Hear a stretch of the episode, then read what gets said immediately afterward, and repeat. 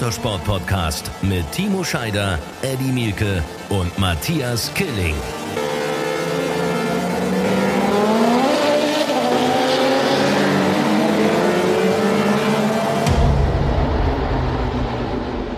Herzlich willkommen, hier ist Run Racing, der Motorsport Podcast. Zurück aus der Winterpause, am Start Eddie und ich. Moin Eddie. Moin Matthias, sag- an einem schönen Freitag. Ja, schöner. Du, ich sitze bei der Biathlon-Weltmeisterschaft in Oberhof und gucke, ich habe hier Sichtweiten in Oberhof gerade von 12 Metern ungefähr. So viel Nebel ist hier.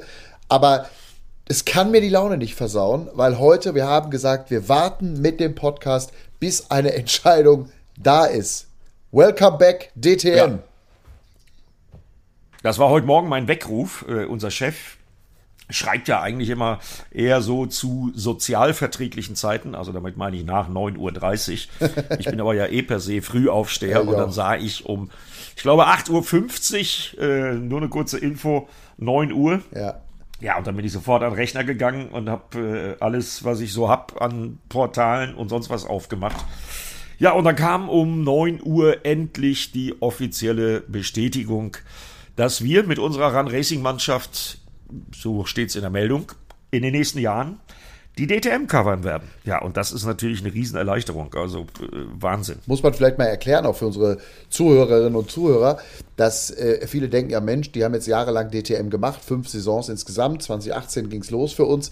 Äh, das war doch klar, dass ihr weitermacht. Nein, mit dem Wechsel und über diesen Motorsportwinter ist ja einfach eine ganze Menge passiert. Bleiben wir erstmal bei der DTM. Wir haben uns ja seitdem auch nicht äh, mehr gesprochen, ganz bewusst nicht, weil wir nicht wussten, ob wir weitermachen oder nicht. Mit dem Wechsel des Veranstalters weg von der ITR hin zum ADAC sind also auch alle Verträge mit den Fernsehstationen ausgelaufen gewesen. Und damit war für uns nicht klar, ob wir weiter DTM machen dürfen. Und für uns als Team, wir hängen da natürlich am, am, am wie soll man sagen, am Tropf der Verhandlungen. Wir wussten das, wir wissen es seit heute Morgen und sind unfassbar erleichtert und wahnsinnig froh und danken unseren Chefs und danken dem neuen Promoter, dem ADAC, dass sie da Vertrauen in uns haben. Und äh, das, das vielleicht auch zur Erklärung, Eddie, dieser langen Pause, weil worüber hätten wir reden sollen? Weil wir hätten natürlich viele Fragen gekriegt, macht ihr weiter, macht ihr weiter? Wir wussten es schlichtweg nicht.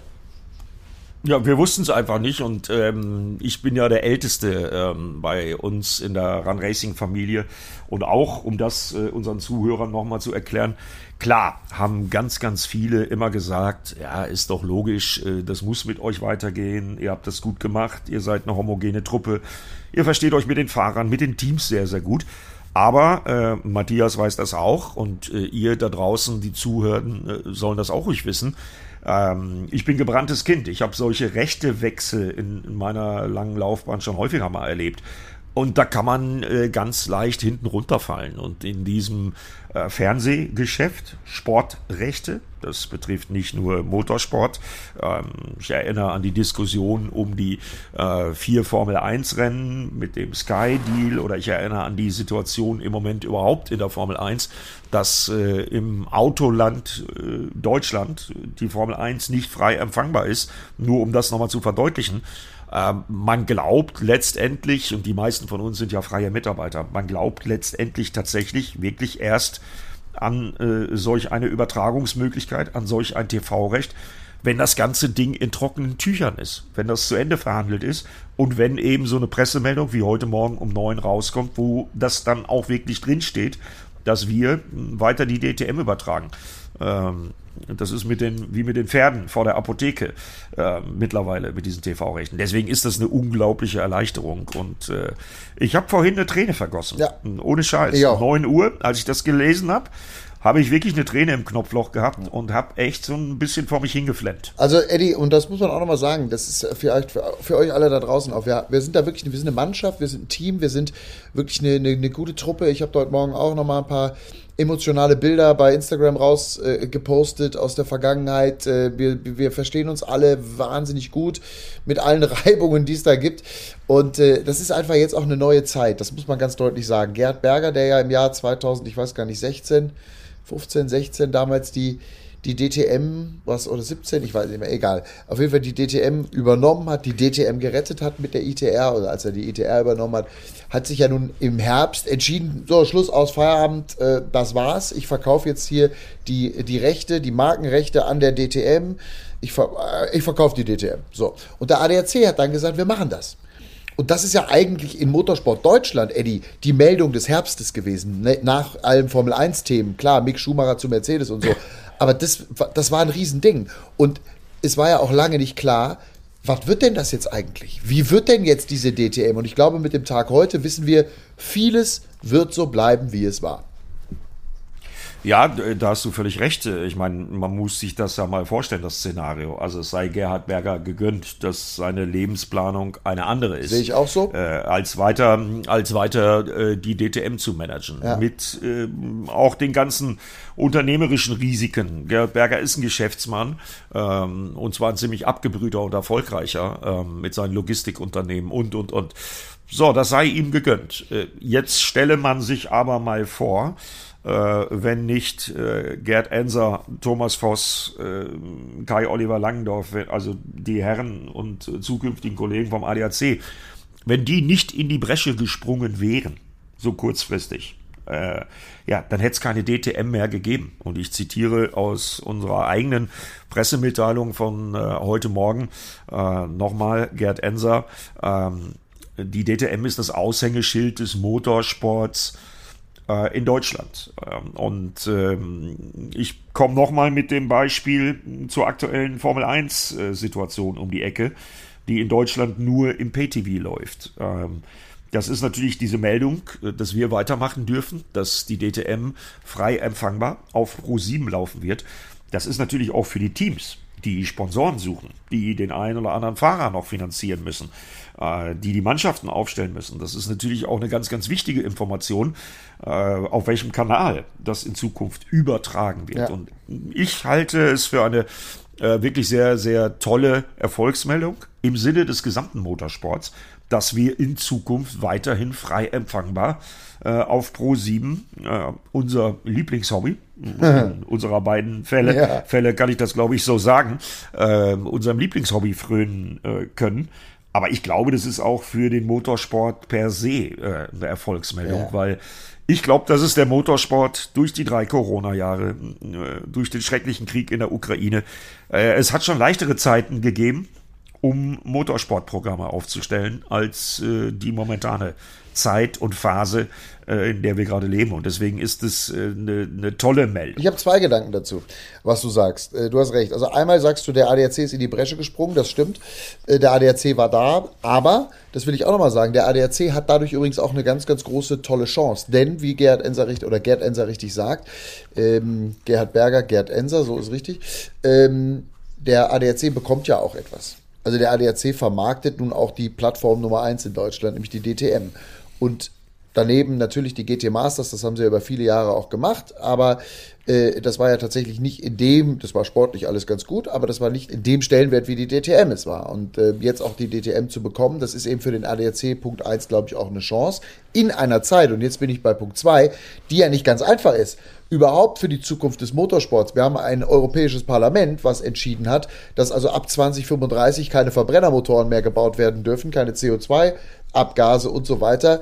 Äh, ab sofort, ich, man weiß, man kann sich das noch gar nicht richtig vorstellen, das ist in zwölf Jahren, wie das laufen soll. Äh, fahren wir dann alle Elektro? Äh, wie läuft das mit der Stromversorgung? Also ich bin mir da noch nicht sicher, aber der Motorsport hat ja jetzt auch nicht die einfachste Lobby in der aktuellen Zeit. Aber, und das ist wichtig, es sind halt immer noch wahnsinnig viele Fans da. Und diese Fans bekommen weiter tolle Rennen mit einem klaren Fokus, da bin ich ein Riesenfan von, in Deutschland wir haben die letzten Jahre oft über Internationalisierung geredet. Wir waren da in Portugal vor gefühlt 300 Fans und so weiter. Du erinnerst dich, Misano, kaum einer ja. am Start.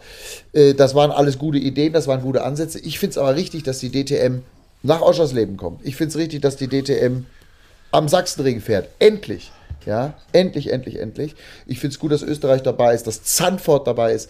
Tolle Termine, tolle Daten für die Fans aus Deutschland. Alles gut zu erreichen ja, also da in meinem Gefühl ist im Moment gerade, es gibt nur Gewinner, bis auf vielleicht die TV-Stationen, die sie auch noch beworben haben, die es jetzt nicht bekommen haben. So ist das Geschäft. Äh, die haben dann andere Sachen bekommen. Also es ist immer ein Hin und Her. Aber für die Fans ist das, glaube ich, eine, das ist das Allerwichtigste, eine richtig gute Nachricht im frei empfangbaren Fernsehen auf Kultstrecken in Deutschland. Also für alle was dabei. Und auch noch Eddie, ja. Eddie Mielke am Start. Und Andrea und ich. Ja, gut. ja, und mal gucken, wen wir als Experten haben. Wir haben ja auch unsere Experten, äh, Mike Rockenfeller, Timo Scheider, äh, Martin Tomczyk gehört ja auch irgendwie äh, trotz seines Kapitels bei der ITR äh, immer noch dazu. Ja, vielleicht gehört er jetzt auch wieder, vielleicht so, gehört er jetzt wieder noch mehr dazu. Das hoffe ich übrigens. Äh, ganz genau. Ja? Äh, da, da könnt ihr übrigens da draußen versichert sein, dass wir definitiv auch auf der Expertenposition eine gute Lösung wiederfinden werden. obwohl unsere Jungs teilweise mit unseren Jungs meine ich halt eben die drei genannten, äh, allesamt äh, DTM-Champions, äh, obwohl die noch Rennen fahren und im Einsatz sind, in welcher Serie auch immer. Ja, ich soll Man übrigens, ja gehört, ich, soll, den, ich soll Timo übrigens entschuldigen an dieser Stelle. Ja, der ist in Schweden gerade. Genau, der in ist in Lappland. Der ist in, der ist in Lappland, Lappland in, seinem, in seinem Eiscamp seit vier Wochen schon. Der wird nächste Woche auch ein paar Sachen verkünden, hat er mir gesagt. Da werden wir vielleicht sogar eine neue Folge dann machen, auch ja. mit den Verkündungen rund um Timo Scheider. Ja, oder eben auch Mike Rockenfeller. Das war ja zum Beispiel für mich auch eine der Meldungen des Winters, äh, dass Mike Rockenfeller ähm, zusammen mit, mit äh, wirklich äh, ja, Granaten, äh, mit Jimmy Johnson äh, und Jensen Button mit einem Nesca-Auto bei den 24 Stunden von Le Mans äh, teilnehmen wird. So, und äh, was macht man eigentlich so über den Winter? Ja, okay, wir haben ja auch schon vier Formel-E-Rennen übertragen, live auf Pro 7 ähm, wo es ja auch eine hohe Querverbindung gibt zur DTM. Mit Florian Modlinger, dem Porsche-Teamchef, äh, mit Markus Michelberger, dem Cheftechniker bei Abt, aber eben auch mit den Fahrern, mit Robin Freins, mit Kelvin van der Linde, mit, äh, mit René Rast. Äh, und wenn man dann mal durchguckt, Eduardo Mortara, Antonio Felix da Costa, wer alles schon DTM gefahren ist. Und ähm, die Wichtigkeit der Plattform DTM wenn man dann, wie ich, äh, es nicht aushält ohne Motorsport und sich dann die 24 Stunden von Daytona anguckt oder die 12 Stunden von Bathurst, Bathurst. neulich ja, genau. äh, in, in, in, in, in Australien ja. äh, mit Valentino Rossi, aber eben halt auch mit ganz, ganz vielen Jungs, die wir aus der DTM kennen. Das unterstreicht nochmal so ein bisschen die Wertigkeit und die Wichtigkeit auch eben im internationalen Motorsport auf andere äh, Serien äh, verteilt. Man muss ja nur mal ähm, Nico Müller oder Maro Engel auf Instagram folgen, äh, was die im Moment für ein Programm fahren. Wenn die nicht in der Formel E oder in irgendeiner anderen GT3-Serie, im Falle Maro Engel, äh, gerade unterwegs sind, äh, die sitzen ja entweder im Flugzeug im Simulator oder im Rennauto. Stimmt, ja. äh, die, die, machen ja gar nichts anderes. Ja. Äh, also äh, unfassbar. Ja, stimmt. Äh, und das, das unterstreicht auch, glaube ich, nochmal diese Wertigkeit, die die DTM äh, tatsächlich international, also weltweit wirklich hat. Ja, ich finde es aber auch so geil, dass wir einfach auch eine neue DTM sehen werden. Noch einmal eine neue DTM und damit meine ich jetzt gar nicht neue Fahrzeuge oder oder, sondern es wird doch einiges auch neu für den Fan sein. Äh, allen voran René Rast im BMW. Das ist eine Nummer, da werden wir uns erstmal dran gewöhnen. Der dreifache Champion, der äh, den vierten Titel will, jetzt Teamkollege von ja. Sheldon van der Linde. Das muss man sich einmal auf der Zunge zergehen lassen. Das kleine Team Schubert. Und ich sage das, ich kenne Thorsten Schubert und ich weiß, wie er seine Truppe da sieht. Aus der Magdeburger Börde, was die in den letzten Jahren für eine Entwicklung hingenommen haben. Das ist aller, aller oberste Kanone. Jetzt hat er den Champion an Bord und jetzt hat er den dreifachen Champion, der auf dem Weg ist, zumindest aus meiner Sicht, irgendwann vielleicht sogar der DTM-Rekordfahrer zu werden. Also das, was René Rast kann, ist unbestritten. Er gehört jetzt schon zu den ganz, ganz Großen der DTM-Geschichte. Und jetzt ist der Kerl mit Sheldon da in einem Team. Also ist für mich, und ich wirklich, ich freue mich über ich freue mich für Thorsten Schubert, ich freue mich für diese bodenständige Mannschaft aus Magdeburg. Das finde ich richtig geil. Also das alleine ist für mich eine der, der ganz großen Nummern, auf die ich mich freue, sag ich dir ganz ehrlich. Lukas Auer, äh, gute Besserung an dieser jo. Stelle, schreibt mir gerade äh, parallel auf dem Handy äh, zu unserer Presseaussendung heute Morgen. Mega, freut sich. Äh, wer sich heute Morgen alles schon bei mir äh, gemeldet hat, also das, das halbe DTM-Fahrerlager, äh, Timo Bernhard, Teamchefs, Gottfried Gasser und, ja. und, und. Also war das schon eine Menge Traffic bei mir am Telefon. Nein, aber das, was du sagst, das ist ja auch bemerkenswert, weil René Rast, ähm, der macht es ja ein bisschen anders als zum Beispiel der im Moment in der Formel E Meisterschaftsführende Pascal Wehrlein, der übrigens vor zwei Tagen Papa geworden ist. Auch hier äh, beste Grüße und Gratulation an Pascal Wehrlein und seine Lebensgefährtin haben eine Tochter jetzt. Ganz süß. Äh, der kann Ganz also, süßes Bild gepostet. Der kann also mega. Ja, der kann, der kann also übernächstes Wochenende in Cape Town in Kapstadt äh, völlig unbeschwert versuchen, seine äh, WM-Führung zu verteidigen. Nein, äh, wenn man sich das anguckt, René Rast ist äh, und René ist ja in der Mitte der 30er, ist ja auch nicht mehr der der ganz junge, so wie Sheldon van der Linde. Ähm, der nimmt ja auch einiges auf sich. Das sind dann, äh, konnte man neulich auf ran.de nachlesen. Und äh, als ich mir das dann so angeguckt habe ähm, mit seinem Programm, also Formel E für McLaren, ähm, dann im Schubert BMW DTM und dann kommt ja auch noch das Langstreckenprojekt mit äh, BMW dazu. Wie gesagt, ist immer noch ein bisschen ungewohnt. Und äh, René Rast hat es ja im Interview mit unserer Kollegin Lisa Hofmann selber gesagt. Der ist noch nicht einen Meter mit dem äh, GT3 BMW gefahren und hofft, dass er das jetzt irgendwann mal nachholen kann. Aber wenn ein Typ wie René Rast, der das eigentlich nicht mehr muss, der das eigentlich nicht nötig hat als dreifacher Champion, so ein Programm auf sich nimmt, äh, dann weiß man schon, wie das von der Wertigkeit ist. Und da bin ich wieder dabei und zitiere nochmal äh, Gerd Enser, der da wirklich recht hat. Das ist die Aushängeplattform des deutschen Motorsports und davon hängt auch für alle anderen Serien, für alle anderen Rennserien, äh, dass das jetzt gut geht und äh, ich bin da optimistisch und ich bin da auch optimistisch, dass wir dazu beitragen können. Wenn das jetzt gut geht, dass das ein Happy End äh, am Ende des Tages gibt mit der DTM und den Rahmenserien, wollen wir ja nicht vergessen. Porsche Cup, BMW M2 Cup, GT4 Autos und wir wollen auch die ADAC GT Masters äh, Teams und äh, Mannschaften nicht vergessen. Äh, wenn das zu einem Happy End führt am Ende des Tages, dann war das vielleicht eine kritische Zeit, die letzten zwei Monate, mit viel, vielen Fragezeichen, mit viel Warten auf unserer Seite und auch auf Seiten der Teams. Aber ich glaube, das ist auch eine Chance. Total. Das ist eine historische Chance, für den Motorsport. Ja, kommen zwei große Brands zusammen. Ne? Kommt einmal die große Brand DTM gemeinsam mit einer sehr großen Brand, nämlich dem ADAC zusammen. Das ist schon cool. Äh, der ADAC hat natürlich da eine große Power und die haben ja nun mit der GT Masters, wir haben sie ja selber mal übertragen auf Kabel 1. Das wissen die, glaube ich, nur noch die ganz harten Fans. Äh, ich würde sagen, wir gehen mal 10, 12 Jahre zurück. Da haben wir äh, die GT Masters damals übertragen mit RAN Kabel 1. Das war eine gute Zeit. Und es hat Spaß gemacht. Und der Punkt ist der, die Fans an der Strecke, und da sagst du gerade was total Richtiges, sind ja das Kapital am Ende für alles. Und wenn du volle Strecken hast, die GT Masters hatten in Teilen volle Strecken, die DTM hat in Teilen volle Strecken. Jetzt kommt das zusammen. Was kriegen denn die Fans geboten? Die kriegen eine DTM, die kriegen eine GT Masters, die kriegen einen Porsche Cup, die kriegen einen M2 Cup. Also das sind auch in der Tat richtig coole Sachen für den Vorortbesuch. Ja, und äh, damit bin ich bei dir. Das ist in der Tat eine historische Chance, da wirklich nochmal richtig Power drauf zu bekommen. Vielleicht sogar auch das ganze Thema dann in eine modernere Zeit irgendwann, keine Ahnung, E-Fuel, Wasserstoff, äh, whatever, Antriebe, äh, auch dann zu transformieren die nächsten zehn Jahre. Und nochmal, der Zuspruch der Fans für uns in der Einschaltquote, aber vor allem eben auch an der Strecke zeigt ja, dass das Thema funktioniert und äh, es wäre dramatisch aus meiner Sicht, wenn jetzt neben der Formel 1 in Deutschland, die nicht mehr im frei empfangbaren Fernsehen zu sehen ist, dann auch die DTM verschwunden wäre. Das wäre schon ein harter Schlag auch gewesen. Deswegen, äh, echt gut. Was sagst du? Ja, Matthias, aber sag mal, ich finde ja, ich, ich, will noch eins sagen, da wollte ich, wollte ich sowieso mit dir ja. drüber reden. Diese Formel 1 Nummer, ne? Das wäre ja auch für uns geil. Ja. Brauchen wir nicht drüber reden. Wir würden das ja gerne machen. Es ist halt einfach nicht zu bezahlen. Punkt. Außer äh, sagt einer hier, ich schenke euch was weiß ich, wie viel Millionen, bitteschön. Äh, äh, macht es mal, aber es ist nicht zu refinanzieren. Als Privatfernsehsender haben wir, müssen wir natürlich auch die Dinge refinanzieren über, über Werbung. Deswegen gibt es leider bei uns auch die Werbung. Nicht nur leider, die gibt es bei uns, die finanziert den ganzen Quatsch, äh, äh dass wir es machen können. Deswegen ist es gut, dass wir die Werbung haben. Und zum Glück gibt es ja auch ganz, ganz, ganz, ganz wenige Beschwerden. Ich glaube, die meisten haben das verstanden. Natürlich würden wir auch gerne diese vier Formel 1 Rennen machen im Free TV. Das würde unser Paket perfekt machen, Eddie. Ja.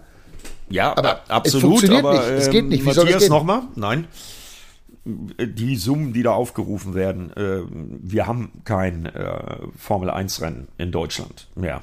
Das zeigt ja auch schon, dass das nicht nur beim Fernsehpaket äh, da an den finanziellen Stellschrauben um Dinge geht, die einfach, ja, auch was die Rechtfertigung von so einem Paket angeht das ist ja nicht mal nachvollziehbar. Ne? Du kannst also als Veranstalter, Hockenheimring äh, GmbH, Nürburgring GmbH, du kannst nicht hingehen und ein Formel-1-Rennen veranstalten, äh, weil du das einfach nicht bezahlen kannst an Lizenzgebühren. Und äh, damit sind die, glaube ich, auf einem ziemlich falschen Trichter. Ähm, das kann ja auch nicht Sinn und Zweck der gesamten Nummer sein, dass dann die Formel 1 äh, in Zukunft nur noch in äh, Ländern fährt, in denen entweder Oligarchen oder äh, im Saudi, saudi-arabischen Bereich äh, irgendwie äh, nicht Millionen, sondern Milliarden in der Schatulle Ja. haben und sich da darüber kaputt lachen. Und Äh, der dass Fan- europäische Veranstalter. Der Ja, Fan, ist der, Leit am Ende der, der, der. Fan ist der Leidtragende. Der Fan ist der Leidtragende in Deutschland. Kein Rennen. Ich meine, was hatten wir für Rennen hier? Nürburgring und Hockenheim. So, was hatten Ja. wir für Stars hier? Ja, vier, fünf deutsche Fahrer in der Formel 1. Bei allem Respekt. Jetzt haben wir Nico Hülkenberg. Dem drücke ich alle Daumen. Und zwar volle, volle Lotte mit allem, was ich habe. Ja. Und ich gucke das. Ich habe auch, ich habe, ich habe ein Sky-Abo. Ich gucke das auch. Ja. Aber es ist natürlich echt der, der Fan, der, der, der, der ganz normale, der kann sich in der heutigen Zeit, wo das Gas teurer geworden ist und der Lebensmittel und die Butter und ich weiß nicht, der sagt dann auch hier die 30 Euro Sky oder 40 oder was auch immer, die spare ich mir, äh, die kann ich mir vielleicht auch gar nicht erlauben. Der Fan guckt in die Röhre und es war eine gute Lösung, zumindest die Chance zu haben, vier Rennen im Free TV zu haben. Aber ich verstehe die Kollegen von RTL, dass die auch sagen, ey, wir können das hier nicht mehr bezahlen. Punkt. Ja. Jetzt schauen wir mal, was aus der DTM wird. Und äh, ich habe das Beispiel Formel 1 auch deshalb angeführt, weil äh, das ist ja immer so ein bisschen die Spitze des Eisbergs. Und äh, äh, ich weiß, wie das ist, äh, auch aus anderen Serien. Ich habe ja viele Jahre auch die MotoGP gemacht. Ähm, da haben wir zwar noch ein Rennen äh, in Deutschland am Sachsenring, was auch wieder ausverkauft sein wird. Aber ähm, parallel zur Entwicklung, äh, was die Fahrer angeht, was den Nachwuchs angeht. Ich erinnere an die Geschichte um Mick Schumacher. Ähm, okay, Nico Hülkenberg ist da jetzt verdientermaßen so ein bisschen der Profiteur von und fährt Auto. Aber Mick Schumacher fährt eben nicht. Wir haben keinen Sebastian Vettel mehr und schon gar keinen Michael Schumacher mehr. Äh, und was haben wir in der Formel 1 für, für Zeiten gehabt? Äh, ne? Als wir teilweise vier, fünf, sechs Fahrer in der Formel 1 hatten. Und wenn man sich dann jetzt den Nachwuchs mal so durchguckt, äh, dann sieht man, und das ist ähnlich wie in, in der MotoGP-Szene, da haben wir mit Lukas Tudovic im nächsten Jahr äh, einen jungen Mann, der der einzige deutsche Starter äh, ist in den drei äh, Klassen ähm, der, der Motorradweltmeisterschaft. Ähm, das ist eine fatale Schraube aus meiner Sicht, die sich da äh, entwickelt hat in den letzten Jahren. Und auch deswegen bin ich so froh, dass wir mit unserer Mannschaft, und wir lieben alle Motorsport, äh, dass wir den Zuschlag bekommen haben und wir weiter die DTM übertragen, weil äh, das ist zumindest für die GT3-Welt äh, ist es ein fantastisches Signal und ich glaube, wir werden auch, da sind wir dann wieder beim Stichwort Internationalisierung, da ist es dann letztendlich völlig egal, ob ein Großteil der Rennstrecken in Deutschland oder im nahen und äh, wirklich leicht erreichbaren Ausland äh, stattfinden wird. Ich glaube, das wird die äh, GT3-Plattform schlechthin äh, weltweit, äh, wohlgemerkt. Äh, wenn wir da alle zusammen an dem DTM-Schiff äh, rudern, dann haben wir eine Chance. Dann haben wir wirklich eine Chance, Ja. da was Richtungsweisendes draus zu Ja, machen. weltweit sind große Worte, finde ich. Ne? Ich denke jetzt an den asiatischen Raum und die Super GT und so. Das ist natürlich auch ein Riesenmarkt. Aber du hast natürlich recht, in Europa wahrscheinlich einzigartig, auch wenn es ein paar andere, auch GT3-Serien, ob jetzt in England oder in Frankreich oder weiß der Himmel wo gibt. Aber du hast recht, das ist schon eine Riesenmöglichkeit und Potenzial. Du sprichst das gerade an. Sachsenring ausverkauft. Man hört ja immer wieder, ja, Motorsport interessiert dann keinen mehr und hier E-Autos in Zukunft, bababababab. Das sind ja alles so Sprüche, die, mit denen ich mich auch irgendwie permanent dann konfrontieren lasse, hier auch in Gesprächen, übrigens auch hier jetzt bei, bei, beim Biathlon. Da, ne? da, da wird ja auch drüber geredet, äh, was du sonst so machst und so. Dass das Potenzial in Deutschland da ist, aus meiner Sicht, noch auf jeden Fall im Verbrennerbereich zehn Jahre coolen Motorsport zu machen. Vielleicht sogar länger. Wer, weiß, was in zehn Jahren entschieden wird politisch. zeigt aus meiner Sicht immer das 24-Stunden-Rennen am Nürburgring. Was da los ist, was da für Menschen kommen, 300.000, 400.000 an so einem Wochenende und, und, und. Jung wie alt. Man sagt ja dann immer, ja, da kommen doch nur noch die Alten und so. Nein, Quatsch, da kommen die Väter mit ihren Söhnen, die, da sind die Zehnjährigen dabei, da ist richtig Action, da ist Part. Das zeigt mir, dass da immer noch in Deutschland ein hohes Maß an Fangemeinde ist. Und diese Fangemeinde werden wir versuchen, natürlich mit allem, was wir haben, zu bedienen, diese Fans abzuholen, nah dran zu sein, immer den Zuschauer im Blick, immer den Fan im Blick zu haben. Keine abgehobene, arrogante Berichterstattung, sondern nah dran äh, äh zu machen. Ja, das, das ist unser Ding so. Und ich finde, das 24-Stunden-Rennen am Nürburgring, worauf ich mich übrigens sehr freue, Eddie, wir werden da wieder zusammen im Team sein, das darf ich an der Stelle auch sagen. Ich habe also ja. bereits unterschrieben und ähm, freue mich darauf. Du hast mich da reingebracht. Es ist eine Riesenmannschaft da mit den Kollegen von Sport Total äh, und ähm, äh, Matthias Wurm, Michel Pate und wie sie alle heißen. Ein ganz großes Kino. Ähm, freue ich mich drauf. Aber das, was ich sagen will, ist, diese Veranstaltung macht mir Hoffnung, dass Deutschland eine Menge Potenzial hat. Und ich hoffe, wenn die MotoGP es schafft, den Sachsenring auszuverkaufen, dass die DTM es vielleicht schafft, keine Ahnung, 70 Prozent zu füllen. Also ich bin gespannt. Da sind wir wieder beim, beim, beim generellen Thema äh, Motorsport, weswegen diese Plattform DTM und auch jetzt für uns letztendlich ähm, die Geschichte, dass wir das in den nächsten Jahren übertragen werden, äh, das ist einfach brutal wichtig. 24-Stunden-Rennen, da sind wir ja zusammen mit Patrick Simon, äh, Olli Martini, äh, Olli Sittler, also äh, uns, unsere Mannschaft, äh, die wir da haben. Ähm, die lebt äh, ja so einen ähnlichen Spirit für mich vor. Für mich ist es gefühlt zumindest immer so, wie das, was wir uns auch bei äh, Run Racing in unserer Mannschaft aufgebaut haben. Und da gehören ganz viele Leute zu. Äh, Kai Salzmann, unser Produktionschef zum Beispiel, der, der, der lebt Motorsport. Also wenn man äh, mit dem bei so einer Rennsportveranstaltung ist, völlig egal, ob es Formel E ist äh, oder die DTM oder eben auch äh, das 24-Stunden-Rennen, äh, dann denkt man, der ist mit äh, Rennsprit großgezogen worden. Mhm. Äh, so ein Spirit strahlt er aus. Und das ist, ähm, glaube ich, diese ganz, ganz wichtige Geschichte. Und es gibt, äh, weil du das 24-Stunden-Rennen angesprochen hast, neben den fantastischen Fans, es gibt da im Übrigen auch noch so viele andere Querverbindungen. Ich meine, letzte Woche jetzt alleine äh, die Meldung, dass äh, Team Abt ähm, Lamborghini einsetzen wird beim 24-Stunden-Rennen. Die hat hohe Wellen geschlagen, diese Meldung. Ja. Kam auch ein bisschen überraschend.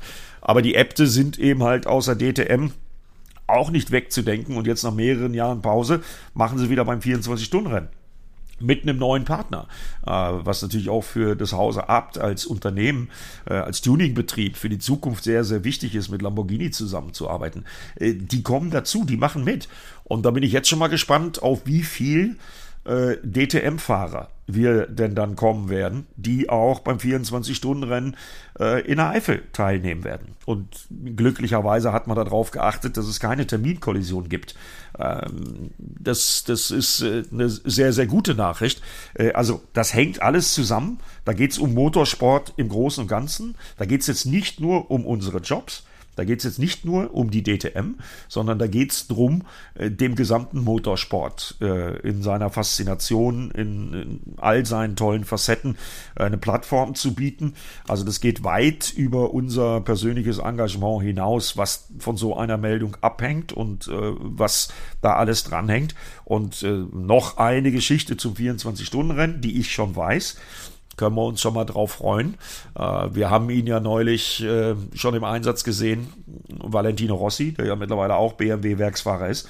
Der wird dieses Jahr auf jeden Fall, das sind meine Informationen, direkt aus Italien äh, und auch von seinem, einem seiner Hauptsponsoren Monster Energy aus England, der wird in diesem Jahr seinen Permit machen für die Nordschleife. Ähm, und will unbedingt in Zukunft, ich glaube, das wird dann erst 2024 etwas, beim 24-Stunden-Rennen mhm. in der Eifel teilnehmen. Jorge Lorenzo, ebenfalls MotoGP-Weltmeister, der ist im Moment gerade mit Huber Motorsport in Portimao äh, und testet äh, Porsche-Fahrzeuge für den Porsche Cup. Ist letztes Jahr äh, italienischen Porsche Cup gefahren, war ja äh, auch Gast von uns am Red Bull Ring bei der DTM.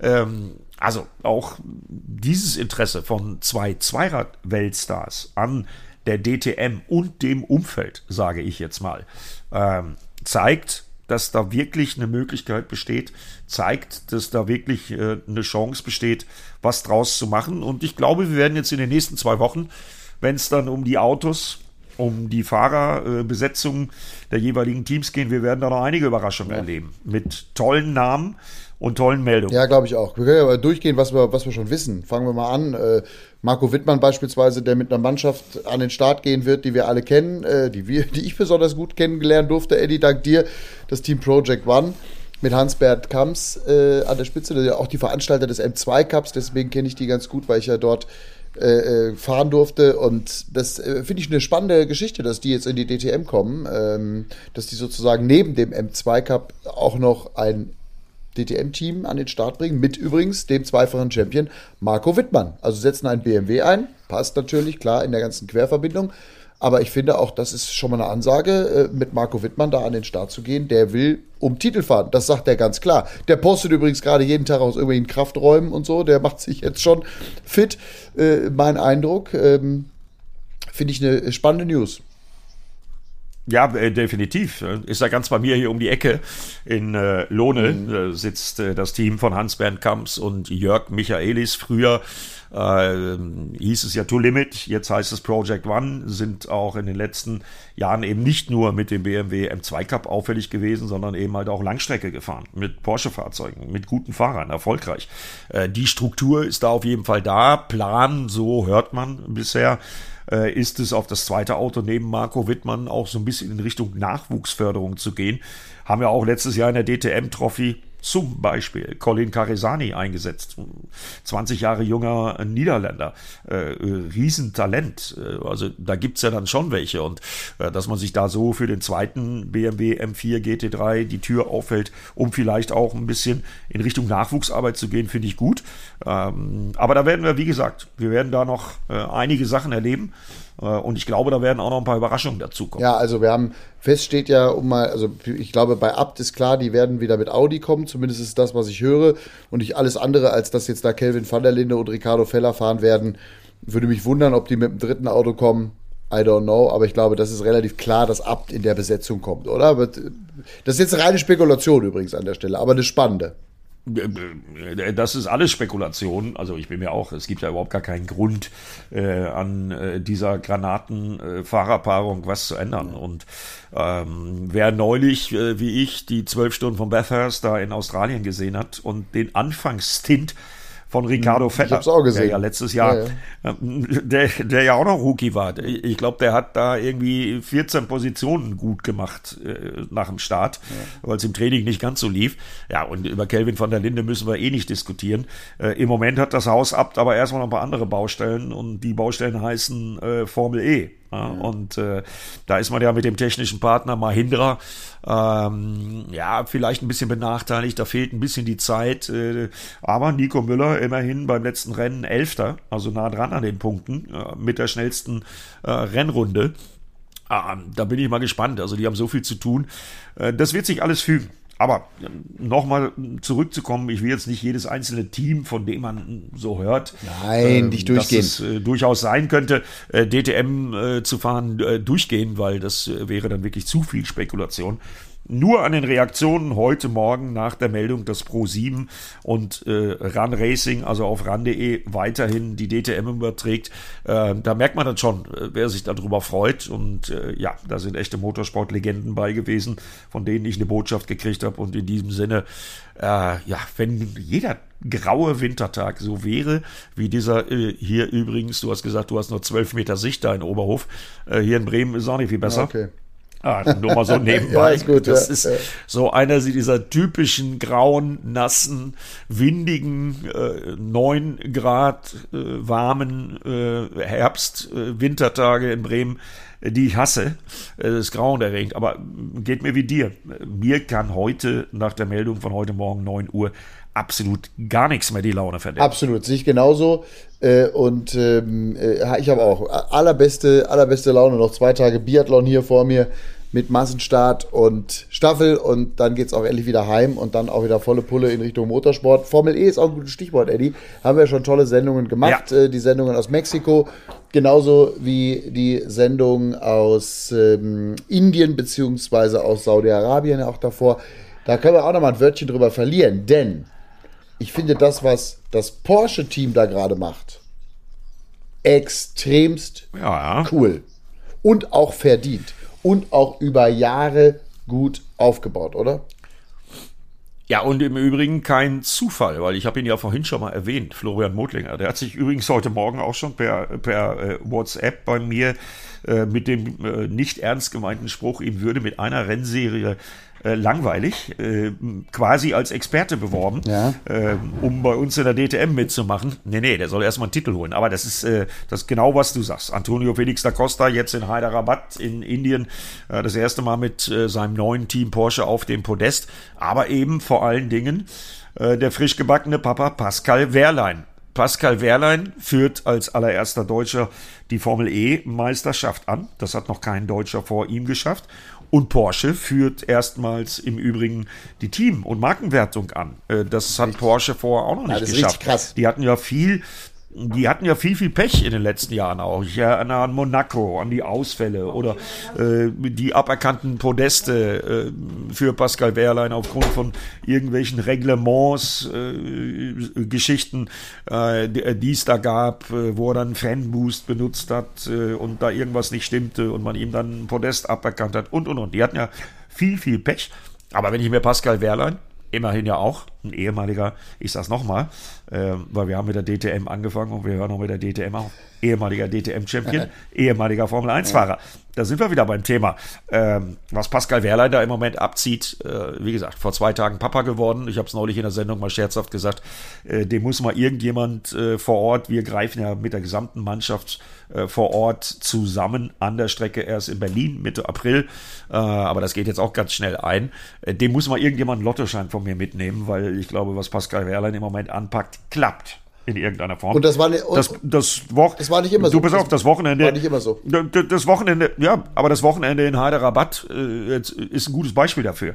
Der knallt mit 22G wegen eines technischen Fehlers ja. äh, im freien Training in äh, die Streckenbarriere. Ja.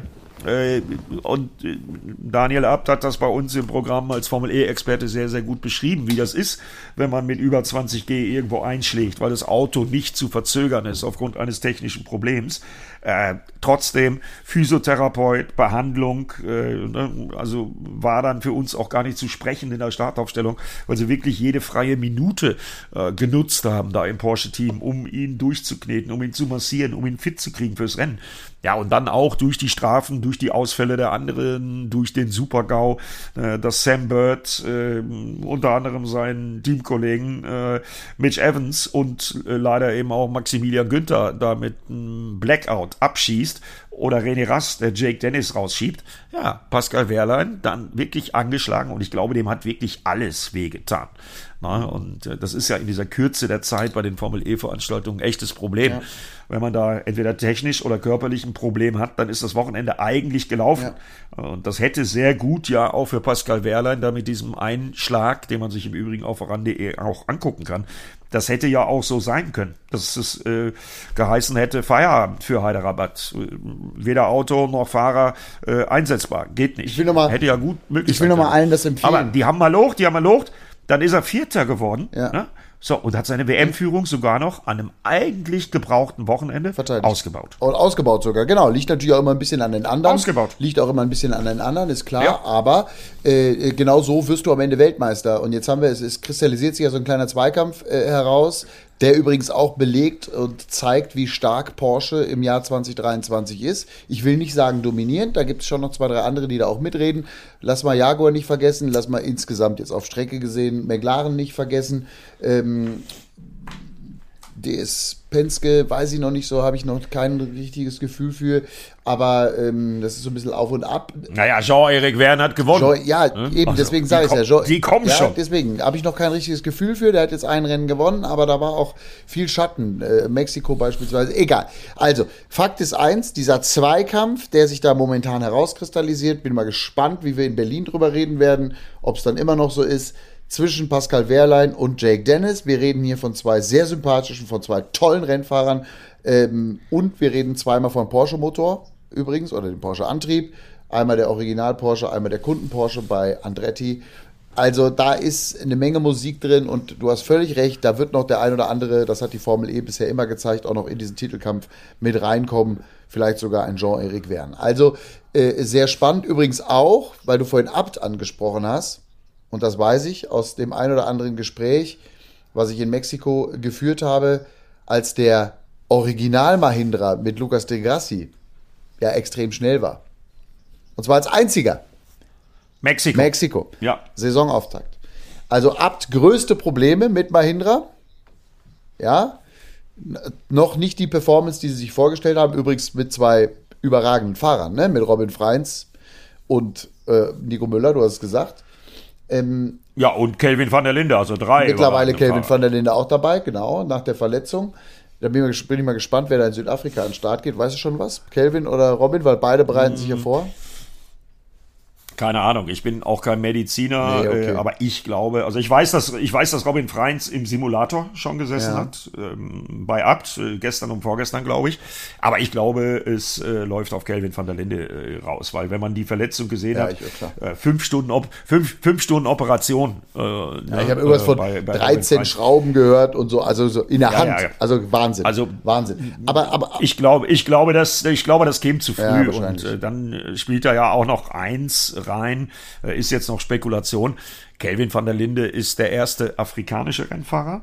Und dann Süd- und dann E. Südafrika, ne? Äh, Und, und dann Südafrika. Ja, ja. ne? Also da macht er mit, da macht er mit seinen Kumpels, mit seinem Bruder Sheldon und seinem Kumpel äh, Jordan Pepper äh, acht Kilometer von der Rennstrecke entfernt in Camps Bay machen die immer Urlaub im Winter. Äh, da war er im Winter noch. Also äh, allein medial würde das aus meiner Sicht, glaube ich, Sinn machen. wirklich Ja, Sinn ja. machen. Und dann drücke ich Kelvin von der Linde einfach mal die Daumen, dass das Auto mal hält, dass es nicht wieder Genau. abstellen muss, weil Das ist nämlich die Scheiße. Bremse Das, das, ist nämlich die Scheiße. Wenn, komisch wenn, du. Kunden, Ja, wenn du Kundenteam genau. bist und der eine Mahindra irgendwie super funktioniert und dein eigener irgendwie nicht, dann hast du schon irgendwie auch an deinen eigenen Schrauben. Das weiß Thomas Biermeier. Schöne Grüße, Shoutout an Thomas an der Stelle. Das weiß der selber. Äh, Und da, daran arbeiten die auch. Und zwar mit Höchstdruck. Übrigens kann ich dir sagen, aus dem Fahrerlager, Eddie, diese Abt-Mannschaft bei der Formel E wieder zu sehen. Und ich weiß, viele hören uns zu hier. Grüße an euch. ja, geil ist das. Das ist eine überragende Truppe. Und das war so schön, die alle wiederzusehen. Da 80 Prozent der Leute gleich, wie damals zu Audi-Zeiten. Ja, äh, ein herrliches Hallo, ein großes Hallo. Das hat so Spaß gemacht in Mexiko, die Jungs zu sehen. Ich freue mich jetzt schon. Ich bin ja in Sao Paulo, äh, in, erst wieder im Einsatz. In äh, Kapstadt macht das Andrea. Wir wechseln uns dieses Jahr so ein bisschen ab. Ähm, und äh, da freue ich mich wie ein Schnitzel drauf. Und äh, das sind gute Jungs. Das sind wirklich gute Jungs. Und Ab. denen wünsche ich nichts mehr, als sie, dass diese Kiste richtig zum Laufen bringen und um die Top, sag was weiß ich, Top 6, Top 7, Top 8 mitfahren können. Aber Mattes, unser Aufhänger war die heutige Meldung, dass Pro 7 weiterhin für die nächsten Jahre äh, die DTM überträgt. Ich habe trotzdem, ich habe so lange nicht mit dir gesprochen. haben, pass auf, wir, pass auf, ich habe so lange nicht mit dir Ja, gut, aber wir haben, wir haben gerade über die Abmannschaft gesprochen, aber du hast gerade auch über den, den Zweikampf, der sich da so ein bisschen rauskristallisiert, gesprochen, womit du ja auch recht hast. Aber was viele draußen vergessen haben, äh, auch Jake Dennis im Andretti Kunden Porsche hat eine DTM-Vergangenheit. stimmt. der Aston ist Martin. im Grunde genommen äh, erst durch äh, R Motorsport und Aston Martin und starken Leistungen äh, und unter anderem auch durch Rennen wie die zwölf Stunden von Bathurst, äh, wo er als Rookie äh, auf die Pole gefahren ist, auch in einem Aston Martin, auch für R Motorsport. Dadurch ist überhaupt erst das DTM-Engagement zustande gekommen. Und da haben sich ja, als er dann BMW-Werksfahrer in der Formel E wurde, viele gefragt, warum nehmen die denn jetzt diesen völlig unbekannten Engländer Ja. da? Ja, weil es ein sauschneller Typ ist. Das zeigt er jetzt. Äh, der war ja auch mit seiner Aufholjagd, der war ja schon wieder auf Podestkurs, bis René Rast ihm hinten reingeknallt ist und mit einem der wenigen René Rast-Fehler äh, das Rennen von Jake Dennis beendet hat. Der war ja absolut in Schlagdistanz. Eddie. der wäre wieder aufs Podest Eddie, gefahren. der ist um im, in unserem ersten Formel E-Jahr, in unserem ersten, 2021, erinnere dich bitte an das Saisonfinale Ja. in Berlin. Da ist der Junge bis zum letzten Rennen um den Titel gefahren. Und dann ist er quasi durch eigenes Verschulden, hat er sich um diesen Titel gebracht als Rookie. Der war gefühlt nach dem Startunfall damals, wer war es denn? Mortara und Evans, ja, war der auf Genau. WM-Kurs. So, Und dann setzt er das Ding in die setzt Barriere. Bande und dann war die das Ding in die Bande und dann war die Nummer vor. Ich werde dieses Interview nie vergessen, wie ich den dann da äh, ganz alleine irgendwo aufgesammelt habe, da auf dem Weg zwischen Unfallstelle und, und, und, und zurück ins Fahrerlager. Und dann hat er trotzdem ein Interview gegeben und das ist ein Riesentyp.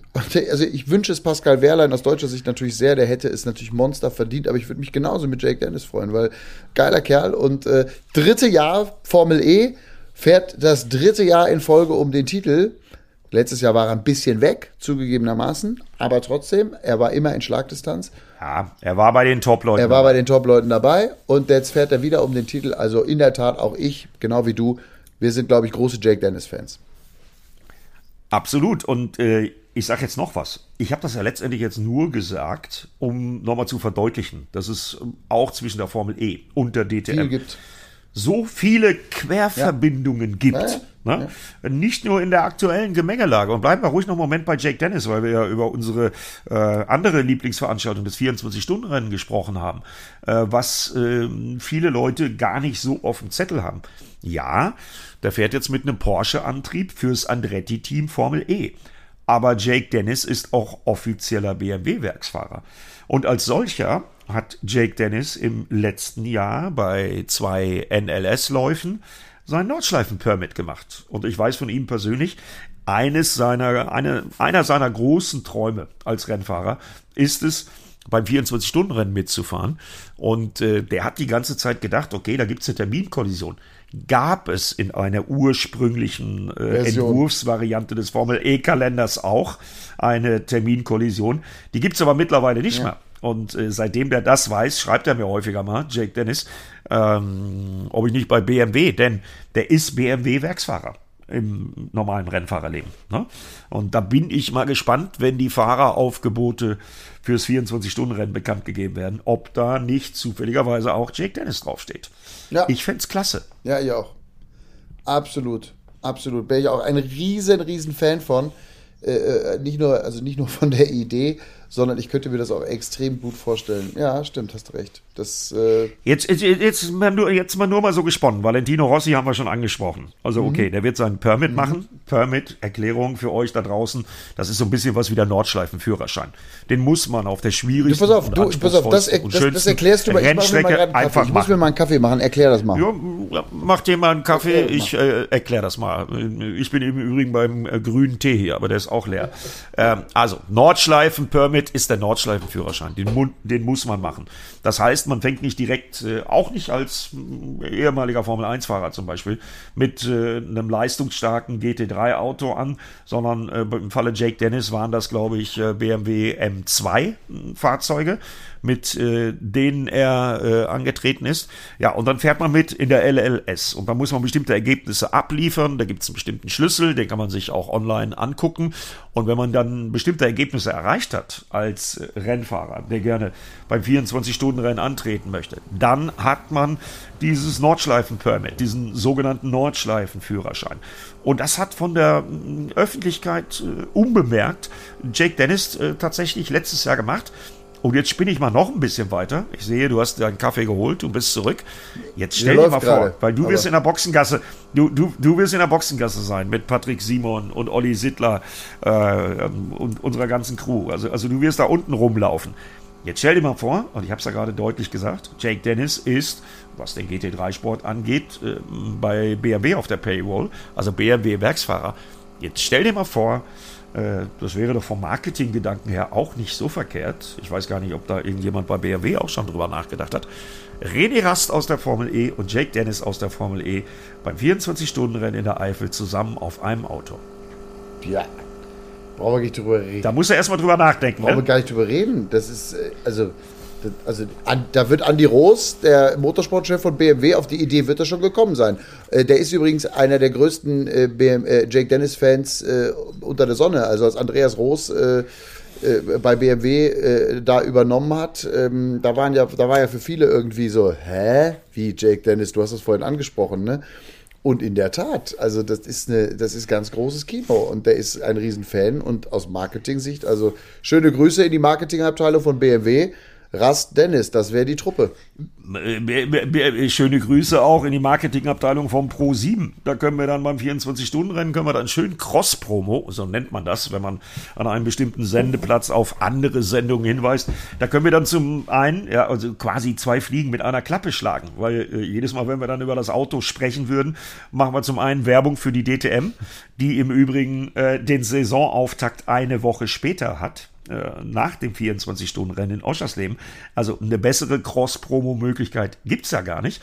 Und wir können auch gleichzeitig noch äh, die Marketingabteilung der Formel E einschalten, äh, weil das haben die auch nicht so oft dass äh, Formel E Weltmeisterschaftsteilnehmer, also Fahrer, in einer anderen Rennserie zusammen auf einem Auto sitzen. Mhm. Also da würden sich aus meiner Sicht mehrere Marketingoptionen ergeben, die ich kriege gerade wirklich Gänsehaut.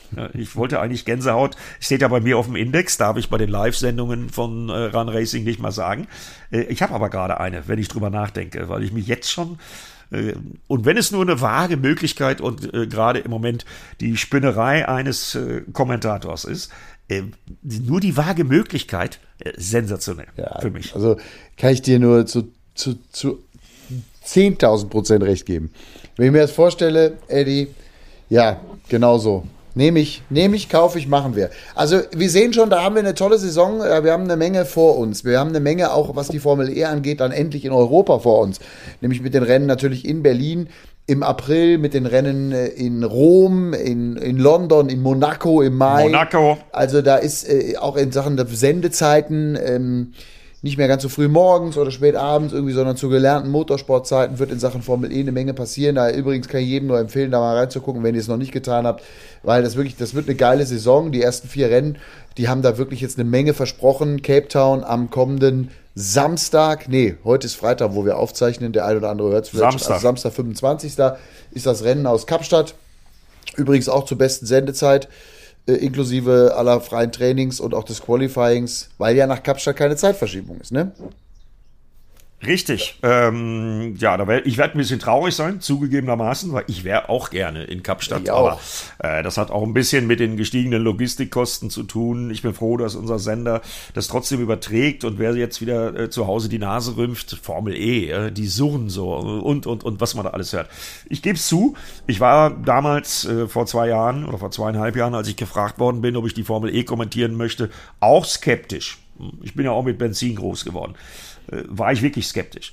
Aber äh, ich war auch skeptisch letzten Herbst, als es dann diese ganzen Meldungen gab, dass die neuen Autos der Generation 3 äh, mit mittlerweile 476 PS, äh, wieder freistehenden Rädern, 60 Kilo leichter, äh, einer aggressiven Optik, ähm, da gab es aber Zuliefererschwierigkeiten und technische Probleme. Deswegen, ich war auch über den Winter echt skeptisch, ob das funktioniert mit den Gen 3 Fahrzeugen.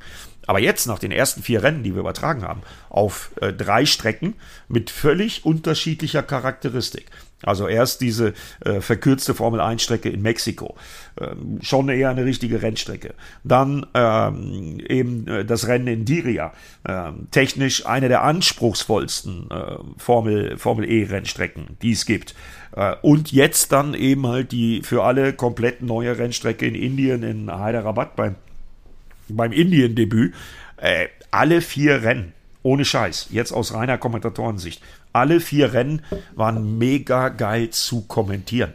Was da an Überholmanöver, an Aufholjagden los war, ich sag nur nochmal, Jake Dennis und äh, Pascal Wehrlein, äh, Elfter und Neunter im Training, äh, ja, und trotzdem um den Sieg gekämpft. Äh, also jeder, der sich das noch nicht angeguckt hat, sollte sich das angucken. Ja. Das ist Motorsport at its best. Und das Gute ist, man kann das. Und auch das ist ja unser Service auch in Zukunft äh, in der DTM. Man kann sich das auch angucken. Denn alle Rennen, alle Sessions, auch die Qualifyings im Übrigen, stehen immer real live auf ran.de. Also einfach mal, äh, wenn man äh, da noch nicht reingeguckt hat, äh, gebt der Formel E eine Chance, guckt euch das mal an. Äh, mit vielen DTM-Fahrern großartiger ja. Motorsport, wie ich finde. Und äh, ja, ja gucken wir mal. Unterschreibe ich blind an dieser Stelle. Eddie, soweit würde ich sagen, oder? Sehr gut. Schönes Stündchen haben wir gemacht, knappes Absolut. Stündchen. Äh, Run Racing, erste Mal ja. in diesem Jahr unser Motorsport-Podcast. Wir versprechen, wir kommen jetzt in Zukunft wieder regelmäßig. Wir habt, äh, ihr habt, ich habe es am Anfang gesagt, wir haben gewartet, weil natürlich viele Fragen immer wieder kamen und äh, wir sind echt Heute, Freitag, 17. Februar. In Thüringen und in Bremen ist es fucking grau. Aber unsere Sonne, die scheint uns mal so richtig aus dem Arsch, weil wir uns einfach so sehr freuen So. Äh, auf, die, auf die kommende DTM-Saison. Gemeinsam mit neuen Freunden oder auch alten Bekannten, ehrlicherweise, vom ADAC. Und ähm, ja, volle Kraft voraus. Richtig geil. Und äh, nächste Podcast machen wir, sobald äh, unsere Experten, Timo Schader, Mike Rockenfeller, Martin Tomczyk, sobald die vielleicht was erzählen können, können wir mal gucken. Kann vielleicht nächste Woche schon. Ja, aber also ich, ich habe schon zu Timo gesagt, nächste Woche wollen wir mit ihm einen machen oder ne, gucken wir mal, telefonieren wir uns zusammen. Der hat auf jeden Fall sein technisches Equipment am Start und das wird vielleicht sogar nächste Woche mit der nächsten Folge schon kommen. Also wir arbeiten dran, äh, Leute, wir haben euch nicht vergessen, ganz im Gegenteil. Ich habe ich hab wirklich viele Rückmeldungen gekriegt von euch über den Winter. Wann kommt der nächste Podcast? Wann kommt der nächste Podcast? Vielen, vielen Dank. Jetzt gebt uns bitte Instagram, Richtig. Eddie Mielke Official oder Ed Matthias Killing, äh, eure Rückmeldung, ob euch diese Folge gefallen hat. Das würde uns freuen. Ihr könnt auch schreiben, ihr fand's scheiße. Absolut. Ja? So, Eddie. Danke dir und viel Spaß, viel Spaß beim Biathlon weiter. Danke, danke, danke. Dir auch viel Spaß und danke an euch alle natürlich fürs Zuhören. Wir sind dann demnächst wieder da. Wenn euch die Folge gefallen hat, gerne eine Bewertung da lassen, gerne schreiben auf Instagram und vor allem eins, und das ist uns wie immer wichtig, weiterempfehlen. Screenshot machen, posten auf euren Seiten, dass es uns gibt. Und dann wird immer mehr dieser Podcast zu einem Erfolg. Ich finde es ja jetzt schon ein Erfolg. In diesem Sinne. Tschüss! Run Racing, der Motorsport-Podcast mit Timo Scheider, Eddie Mielke und Matthias Killing.